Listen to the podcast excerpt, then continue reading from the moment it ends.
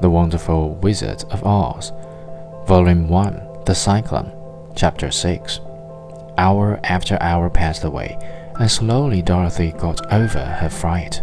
But she felt quite lonely, and the wind shrieked so loudly all about her that she nearly became deaf.